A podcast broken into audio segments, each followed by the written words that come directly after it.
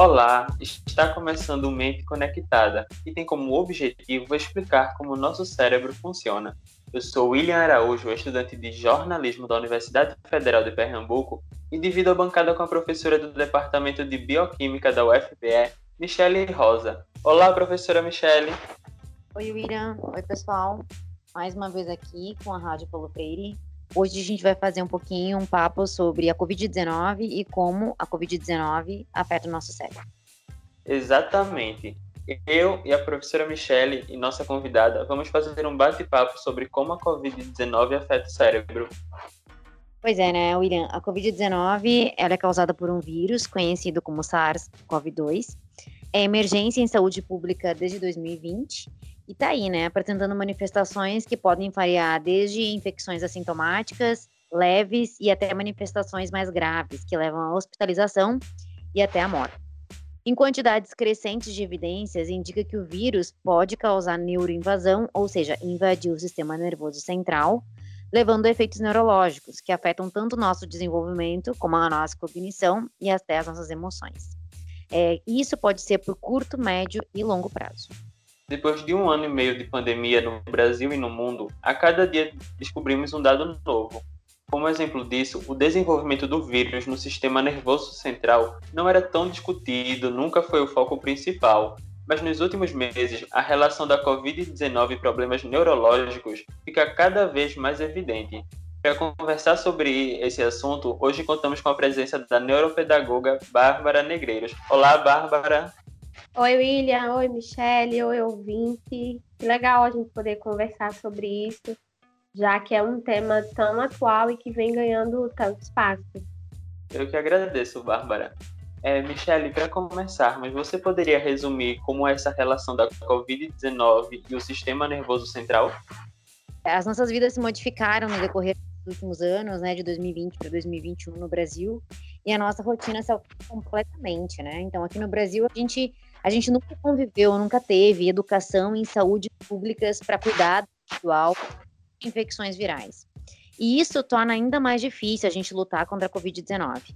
Mesmo que muitas pessoas assim não aguentem mais falar sobre a Covid, eu acho que é um momento da gente sempre tentar bater nessa tecla, porque ela nos atormenta, né, nosso dia a dia, e a gente precisa aprender com isso, não adianta. E é por isso que a gente vai falar um pouquinho mais sobre ela hoje ela altera nossas concentrações de hormônios, altera concentrações de neuromoduladores, e aí ela faz com que a gente tenha variações no nosso humor. Isso é evidente, tanto pela pandemia quanto pelo vírus. Há um maior índice de depressão, maior índice de ansiedade com a Covid-19, a gente aí está passando por uma pandemia, cada dia a gente tem uma informação nova sobre ela, pesquisas novas, né, que, que a gente recebe a cada dia. E isso, essas pesquisas novas, remetem aos efeitos neurológicos da Covid-19, que ainda é um campo em exploração. O que antes parecia um efeito secundário, que é o efeito do vírus no sistema nervoso central, hoje a gente já tem evidências que realmente o vírus leva a estresse e problemas de desenvolvimento, problemas neuromorais, como a gente conversou. Ele entra sim no sistema nervoso central, ele vai causar uma infecção neurológica que a gente chama de neuroinvasão. E esse estresse neurológico induz diferentes tipos de efeitos, né? Que é efeitos adversos relativos à infecção. Tudo começa com a entrada da Covid, aí vem a tontura, vem o cansaço, ou seja, tudo começa com a entrada do vírus, né, no sistema nervoso central, induzindo a doença, que é a Covid-19, e aí gerando, né, a tontura, cansaço, perda do olfato, perda do paladar, que são sintomas que a gente vai conversar mais por aqui hoje. É, Para quem ainda não sabe, o SARS-CoV-2 ele é um vírus que causa a COVID-19, né? Os vírus são parasitas intracelulares obrigatórios e que eles precisam da nossa maquinaria, das nossas células para se reproduzirem. Então, quando ele entra no nosso corpo, ele começa a se reproduzir, produzir partículas virais a partir disso e aí gerar doença. Bom, é isso. A gente luta contra um microorganismo que ele é invisível, ele é patogênico, ele tem sim o potencial de destruir células neurológicas, modificar o nosso humor e o nosso desenvolvimento. E a nossa única maneira de tentar combater esse vírus é nos cuidando com medidas de precaução individual, que eu espero que vocês estejam fazendo, e claro, a partir das medidas de vacinação que a gente está aí acompanhando. Bárbara, e quais são os sintomas neurológicos mais característicos da Covid-19 no indivíduo? Então, William, os sintomas são bem variados de pessoa para pessoa. A gente tem a cefaleia, né, que é a dor de cabeça, perda de olfato e paladar, uma sonolência aumentada durante o dia, tontura, ansiedade, depressão, psicose, aumento do nível de estresse e podem haver também outros sintomas né, que não são tão frequentes, como convulsões, perda de equilíbrio, a ataxia, que é uma desorganização nos movimentos, e rebaixamento no nível de consciência, principalmente com pacientes que precisaram passar por longos períodos de internamento e intubação. E aí, esses sintomas, né, que a Michelle falou, essas mudanças neuromorais, são causadas principalmente por causa de um fenômeno que a gente chama de tempestade de citocinas. O nosso sistema imunológico, ele tem uma resposta inata, né, que quando qualquer invasor entra no organismo, ele libera moléculas proteicas que são chamadas de citocinas. A gente tem as pró-inflamatórias e as anti-inflamatórias. E aí elas servem justamente para liberar esse processo de defesa. Elas geram uma inflamação que vai permitir ao corpo combater esse invasor. Então, quando a infecção está sob controle, aí vai ter a liberação das citocinas anti-inflamatórias para poder parar esse processo. Quando o vírus da COVID entra no organismo, ele libera essas citocinas pró-inflamatórias em excesso. Então, a gente tem uma exacerbação das citocinas, e aí vem essa ideia de tempestade. E o que é que isso causa?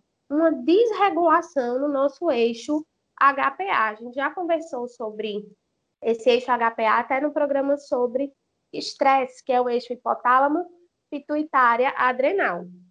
Ele tem a ver né, com a liberação do cortisol, que é o hormônio do estresse. Então, quando esse eixo está desregulado, a gente vai ter um desequilíbrio em toda a nossa neuroquímica. E daí vem justamente a intensificação desses sintomas de ansiedade, depressão e o aumento desse nível de estresse. Bárbara, e esses sintomas costumam ser a curto ou longo prazo, os dois, e eles também deixam sequelas? Então, isso também é relativo, porque vai depender da intensidade do processo inflamatório no cérebro, vai depender do tipo de sintoma e do manejo. As perdas de olfato e paladar, por exemplo, elas podem durar de dias a meses. Então, tem pessoas que passaram pela Covid e com três meses após né, a, a recuperação ainda sentem essa perda de olfato e paladar. Outras pessoas tiveram é, isso num aspecto mínimo, né? Passaram alguns dias e aí já resolveu, é, esse olfato esse paladar já voltaram. Outros sintomas têm se prolongado. E isso tem trazido para a comunidade médica um alerta e tem se chamado isso de síndrome pós-Covid. Por exemplo, dores de cabeça, tonturas, são sintomas que têm se prolongado. Pacientes que estão recuperados há meses, mas ainda têm. Não tinham dor de cabeça com tanta frequência antes da Covid e agora tem tonturas, esquecimentos. Né? Os pacientes também têm se queixado de ansiedade e desatenção. Então, mesmo quem teve Covid há dois, três, cinco, seis meses atrás, tem sentido é, uma, um aumento dessas questões. E aí é bem importante conhecer o próprio organismo, observar a frequência com que isso tem acontecido e buscar ajuda médica para poder avaliar esses desdobramentos né, e tratar de forma adequada. Se é um processo de ajuda é, médica e farmacêutica, ok, então vamos procurar o tratamento. Se há necessidade de um acompanhamento terapêutico, então procurar o tratamento nesse aspecto também. É, então é bem importante esse autoconhecimento e essa observação de sintomas. Isso. É, William, eu gostaria de complementar aqui, Bárbara, porque eu acho bem interessante isso que a Bárbara falou, da gente acompanhar os sintomas. E aí, assim, tem uma relação, né, gente? Geralmente, esses sintomas neurológicos ou qualquer sintoma da COVID, ela começa entre os, uh, digamos, né, entre o quinto e o oitavo dia de infecção. Então, se contaminou pelo vírus, cinco dias depois os sintomas são capazes de começar, e aí, principalmente do quinto ao oitavo dia, e eles podem se prolongar. Obviamente, a doença, ela tem um ano, um pouquinho mais de um ano, então a gente não consegue dizer como é que isso vai a tão longo prazo, né? Mas se a gente analisar um histórico dos outros coronavírus, né, porque o SARS-CoV-2 é, é de uma família de coronavírus, SARS e MERS fazem exemplo disso, né, historicamente. E se a gente analisar a infecção por esses vírus, a gente sabe que isso pode prolongar a vida toda e podem causar sequelas pulmonares, respiratórias e neurológicas por um tempo super prolongado. Então, isso que a, que a Bárbara falou é super importante. Eu acho que as pessoas têm que se autoconhecer e avaliar né, os sintomas para detectar o mais cedo possível se está contaminado ou não pela Covid-19. Obviamente, se as pessoas já têm uma doença prévia, uma complicação cardíaca, uma complicação respiratória, é uma hipertensão, um diabetes, uma obesidade, uma doença autoimune, isso prevalece sintomas neurológicos. Então, é mais fácil tu desenvolver um sintoma neurológico, uma vez que tu já tem uma doença prévia, né, metabólica que seja.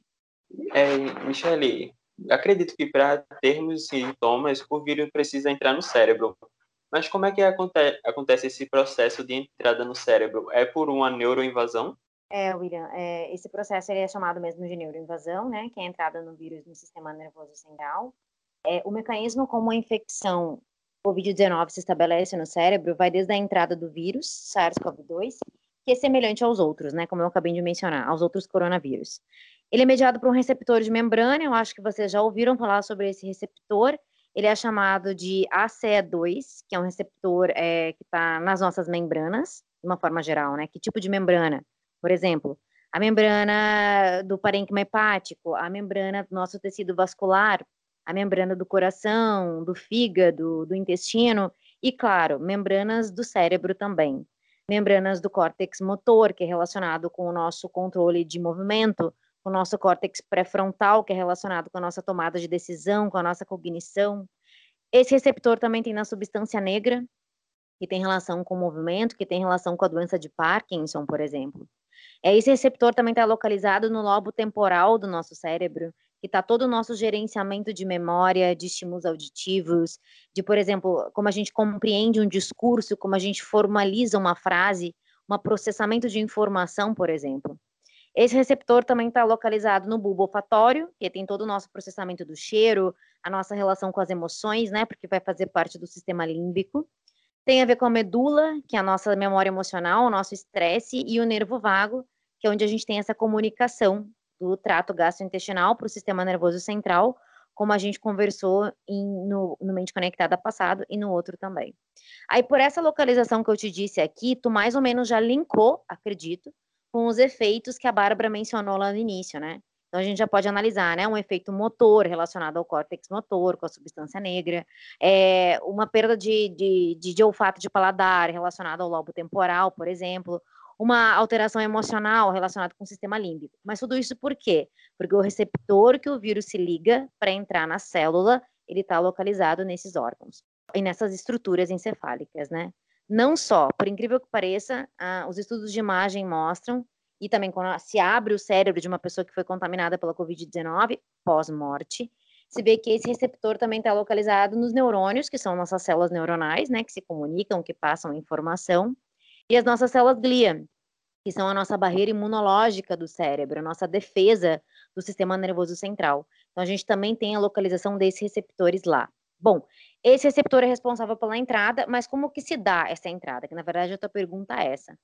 A, a entrada ela se dá de uma forma geral de duas formas, tá? Ou pode ser por via da corrente sanguínea, entra junto com o sangue, ou pelo nosso sistema nervoso central direto, entra diretamente em áreas encefálicas.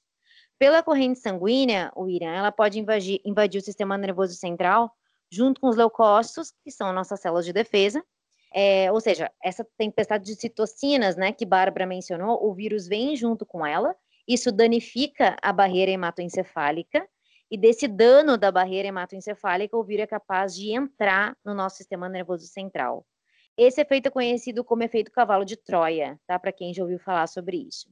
Através dessas células endoteliais sanguíneas que estão repletas de receptores ACE2. E aí é isso, né? E a outra maneira é via direta, que geralmente está relacionado com a nossa cavidade nasal, então ele entra pela cavidade nasal, trato olfatório, trato respiratório e chega ao cérebro através do nervo vago, que a gente conversou mais acima também, que também é repleto de receptores ACE2. Lá dentro do sistema nervoso central, ele se dissemina por essas áreas que tem o receptor, causando então os efeitos neurológicos da COVID-19. Essa via a gente chama de transináptica, tá? Que vai passando de um neurônio para outro, se comunicando entre uma parte e outra do sistema nervoso central. Para entrar nessas células, não basta o receptor ACE2. Basta que o vírus se ligue a esse receptor. E o vírus se liga a esse receptor a partir da sua proteína de estrutura, que é a proteína spike. Que vocês também já devem ter ouvido falar, porque a proteína spike é o foco da vacina, né, da Covid-19. Então, o vírus se liga através da proteína eh, spike no receptor ACE2, se internaliza nessas células e dentro da célula ejeta o seu material genético, que no caso do SARS-CoV-2 é RNA, e aí uma vez ejetado, se junta junto com a nossa célula e começa a replicação celular, onde partes, né, desse vírus, cópias desse vírus infectante, vai contaminar as nossas células do cérebro, gerando, sintomas que a gente mencionou. E dessa forma afeta o funcionamento todo, né, do encéfalo principalmente nas áreas que a gente combinou e que a gente viu a expressão desses receptores. E aí é isso. Então pode entrar por essas duas vias, né? Ou uma via direta, que vai pela cavidade nasal, ou pela via de tempestade de citocinas, que pela uma via hematológica. Bárbara, e a pessoa que tem Covid-19 pode ter caso leve, caso grave, ser assintomático também, é, o vírus sempre vai entrar no cérebro em todos esses casos ou os efeitos neurológicos são facilitados em casos de persistência de doença neurológica? Então, William, é, ao que tudo indica, a gente tem essa entrada do vírus no sistema nervoso central. Inclusive, é um dos estudos que foi feito com alguns pacientes, é, alguns deles deram entrada no hospital sem os sintomas típicos de COVID, é um estudo do ano passado, e os sintomas, que os sintomas típicos eram a febre, né, a dor de cabeça, a garganta arranhando e tudo mais. Então, sem esses sintomas que eram mais habituais, mas tinham os sintomas neurológicos, que aparentemente se prolongavam mais do que esses outros sintomas considerados típicos. E aí a gente tem é, uma facilidade em caso de pré-existência de doença neurológica. Por quê? Para quem já tem ansiedade, por exemplo, depressão, a gente pode ter uma intensificação desse tipo de sintoma, desse tipo de efeito neurológico, porque a gente já vai ter uma desregulação neuroquímica que está em andamento. E aí a entrada do, do vírus, como a gente já viu né, nas, nas outras perguntas, nas outras discussões, ela vai intensificar essas questões. Então, a gente vai ter, em casos de quem já tem doenças pré-existentes ou até mesmo predisposição, uma facilidade para o desenvolvimento dos efeitos neurológicos. Michele, e como saber se os efeitos psicológicos negativos induzidos são pela Covid-19 ou pelo isolamento que a gente já está mais de um ano e meio, ou, e até mesmo por essa rotina diferente causada por ele? Tem como diferenciar? É, bom, eu acho que é impossível, né, William, a gente traçar uma linha que separe exatamente o que, que vai ser ou não Covid ou o que, que vai ser parte do isolamento social da, uh, da pandemia. Mas, assim, se a gente analisar né, as modificações da rotina das pessoas, como as pessoas se modificaram com a pandemia, eu acho que a gente pode chegar a um diagnóstico mais preciso. É, esse diagnóstico, na verdade, né, ele tem uma relação com o início dos sintomas para saber, né, para diferenciar. E que os médicos avaliam o início dos sintomas como que é a rotina das pessoas, como que isso foi alterado pela pandemia, e aí é, os sintomas que ela teve da Covid, se já teve alguma doença prévia, e a gente consegue, consegue tentar, né, analisar um pouquinho se é possível ou não fazer essa clareza do diagnóstico. Mas como a gente não tem, né, como exatamente prever, o que a gente sabe é que tanto a pandemia quanto o vírus podem causar esses efeitos neuromorais, principalmente psicológicos, e por isso que é importante a gente entender como é que o vírus causa doença, entender o nosso próprio corpo, o que a gente está sentindo, é, procurar um médico logo no início dos sintomas para justamente, né, prever essas alterações a curto e médio prazo. Então, aquela coisa que se acreditava, William, ah, é melhor, eu, eu, espero pegar a doença de uma vez é, para criar anticorpos. Gente, isso aí não vale, tá? Isso aí, é, essa imunidade de rebanho pela doença, ela não é bem estabelecida justamente por isso. A Covid-19, ela deixa sequelas a curto, médio e longo prazo. Então, não vale a pena a gente se contaminar pela doença para desenvolver anticorpos e para tentar combater o vírus dessa forma. A imunidade de rebanho que a gente precisa para combater esses efeitos é só via vacinação. Michelle, eu não vi a hora de falarmos sobre as estratégias para minimizar a gravidade dos sintomas. O que podemos fazer para minimizar esses danos neurológicos de quem já se contaminou com a Covid-19? É, uh, bom, se cuidar, né? Eu acho que a nossa terapia é isso. Não há terapia específica para COVID, a gente não vai falar disso nesse podcast, porque eu acho que todo mundo já sabe, né, que infelizmente a COVID-19 ela não tem terapia específica para combater, infelizmente. O que a gente trata são os sintomas, né? É, por exemplo, se a pessoa teve uma embolia pulmonar que vai levar a um transtorno neurológico, a gente trata a coagulação. Se a pessoa teve uma depressão, uma ansiedade, referente a isso, a gente trata a ansiedade e a depressão. Se a pessoa teve uma encefalite, a gente trata com antibióticos, mas não há nada específico para o vírus, não há terapia para o Covid-19. Então, em nossas mãos está o cuidado pessoal, máscara, isolamento social. Nas mãos do governo está uma campanha de vacinação adequada e a ciência, com certeza, ela está fazendo a parte dela, né, em apresentar testes, estudos, vacinas, né, que podem justamente levar às melhores prognósticos e até alternativas terapêuticas futuras para a Covid-19. Quanto antes a gente for testado, quanto antes a gente for vacinado, quanto mais a gente entender sobre o vírus, mais rápido a gente pode tomar medidas mais assertivas, né, em termos desse melhor acompanhamento das pessoas, e melhor vai ser justamente essas alternativas para diminuir a gravidade dos sintomas da Covid-19.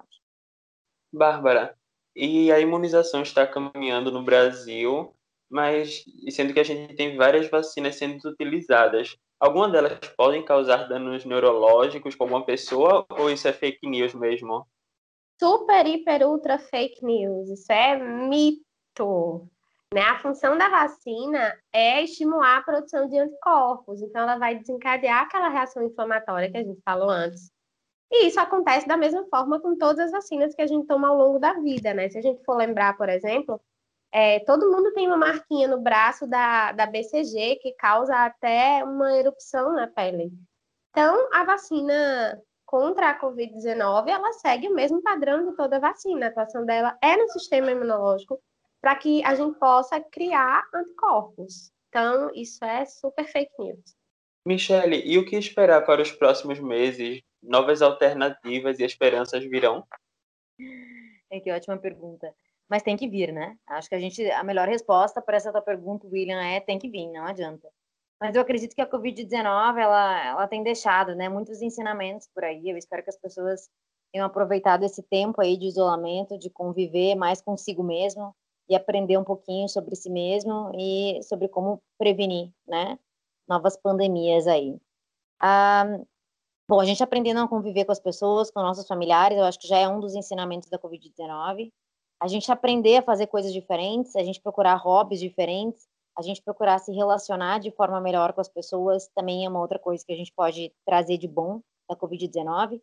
Eu acho que a gente aprendeu a se cuidar mais, né? Eu acho que talvez as máscaras fiquem aí por um tempo, mesmo após a pandemia é porque a gente agora sabe desse cuidado que a gente tem, né, com o nosso trato respiratório superior e como ele é susceptível de contaminação por agentes microscópicos como vírus, bactérias, enfim. E a gente está mais assertiva agora, eu acredito, né, em medidas de saúde, assim. Então a esperança é essa, é continuar progredindo, continuar nos cuidando, continuar aprendendo com a Covid-19. Por mais que ela seja negativa, né, ao ponto de ser uma infecção, de a gente já somar mais de 500 mil mortes atualmente no Brasil, é, e que isso vai continuar ainda por um tempo, eu acho que o que a gente capta da Covid-19 é o que a gente deve aprender nesse meio tempo. A gente não adianta deixar esse tempo passar, porque já a gente tem um ano e meio de contaminação, e se a gente for deixar sem aprender, sem pegar nada disso aí, simplesmente foi é, perda de tempo, né, da nossa vida. Então é isso, eu espero que a gente tenha aprendido mais como lidar com essas situações de pandemia, a Covid-19 ela não foi a primeira, ela não vai ser a última, com certeza absoluta. A gente está em um aquecimento global é, que vai levar novos vírus, novas mutações, e isso é rotina futuramente, é a nossa rotina futura. Quem não aproveitou o tempo para se, rein, se reinventar, para se descobrir com a Covid-19, eu acho que perdeu um pouquinho de tempo. O autoconhecimento, ele deve ter vindo nesse tempo de pandemia. A ciência está todo dia, gente, colocando esperança na gente aí. É, é isso que a gente se agarra, William, para o futuro. E aí é isso. Eu acho que a esperança é aprendizado e a gente precisa selecionar melhor, né? O que a gente aprende e como a gente aprende. Eu acho que talvez isso seja uma lição maior da Covid, uma esperança maior. A gente tenha aprendido a selecionar mais o que a gente aprende, quem a gente confia e como a gente aprende. Ler, entender sobre a Covid, gente, é importante, por, por mais que possa já estar tá enjoando para todo mundo, mas é importante porque a gente precisa entender de alguma coisa para saber se cuidar daquilo ali, para se motivar a querer contribuir com alguma coisa. E se a gente não se motiva pela gente mesma, eu acho que está na hora da gente se motivar pelo nosso próximo, né? Pelo nosso ente querido, que é só a gente se cuidando, a gente transmitindo conhecimento, que a gente vai colocar essa pandemia na estaca zero, né? É o que a gente espera aí para os próximos meses. Nós mesmos nos reinventamos e criamos aqui uma conectada, que tem sido de bastante aprendizado sobre o cérebro. E para você, Bárbara, o que esperar para os próximos meses? É, como a Michelle falou, é Sim, a gente tem muita esperança né, no futuro, principalmente em relação às vacinas. Eu espero que todo mundo esteja vacinado e a gente espera que com isso a gente tenha uma perspectiva melhor, tanto no lidar com o vírus, como nas questões de propagação. É, que a gente olhe para o outro de forma diferente, né? Porque tudo relacionado à pandemia reflete em questões de coletividade. A gente precisou aprender a existir em modo coletivo. Né? A gente precisa usar máscara não só para se proteger, mas para proteger o outro. A gente precisa do distanciamento, pensando na gente, pensando no outro. E realmente tem sido um período de muito aprendizado. E eu desejo, de fato, que todo mundo esteja enxergando tudo sob uma nova perspectiva, esteja aprendendo, né? Porque é um período difícil, sim, para alguns particularmente mais do que para outros, mas se a gente pode tirar aprendizado de tudo isso, por que não? Né? Conseguir enxergar algo em que a gente cresce, em que a gente progride. Né? O Mente Conectada, por exemplo, ele é um dos presentes da pandemia, como você falou, William, tem sido muito legal tratar sobre tudo isso. Então, realmente espero que a gente tenha mais vacina, mais consciência, né, e que em breve a gente possa ter muitas conquistas aí sendo comemoradas em relação à redução dos índices dessa pandemia. Tem sido de muito aprendizado mesmo. Hoje, no programa de hoje nós entendemos como funciona, como a Covid-19 afeta o cérebro, e mesmo que o mundo esteja discutindo esse assunto há mais de um ano, é a nossa pandemia do momento e precisamos conhecer cada vez mais até para saber como lutar contra ela e até para prevenir futuras pandemias. Exato, né? Não está sendo fácil para ninguém, né, William? Mas o mínimo que a gente pode fazer é nos manter corretamente informados, acreditar em dados científicos, porque eles são nossa esperança de dias melhores. Vocês se cuidem, por favor, continuem com as medidas de prevenção e se mantenham intelectualmente ativos e com saúde mental. Use máscara, mantenha distanciamento e tome a vacina. Eu agradeço a participação da neuropedagoga Bárbara Negreiros. Muito obrigado, Bárbara. Eu é que agradeço, né? E é isso aí, gente. Vacinação está em andamento, mas os cuidados continuam. E, por favor, se informem em fontes confiáveis, né? Boa informação também ajuda na prevenção da doença, também ajuda a salvar vidas. Muito obrigado, Bárbara. Eu também agradeço a participação da professora do Departamento de Bioquímica da UFPE, Michele Rosa. Muito obrigado, Michele. Eita, valeu, gente. Até o próximo programa. Muito obrigado, Michele. E nós também agradecemos a você, ouvinte. A produção e o roteiro desta edição foi da professora do Departamento de Bioquímica, Michele Rosa, junto comigo, William Araújo, estudante de jornalismo da UFPE, sob a orientação da professora do Departamento de Comunicação Social, Paula Reis. Edição Lucas Dantas, estudante de Rádio, TV e Internet da UFPE. Esse programa também fica disponível em formato de podcast nas plataformas digitais. Tchau e até o próximo Mente Conectada.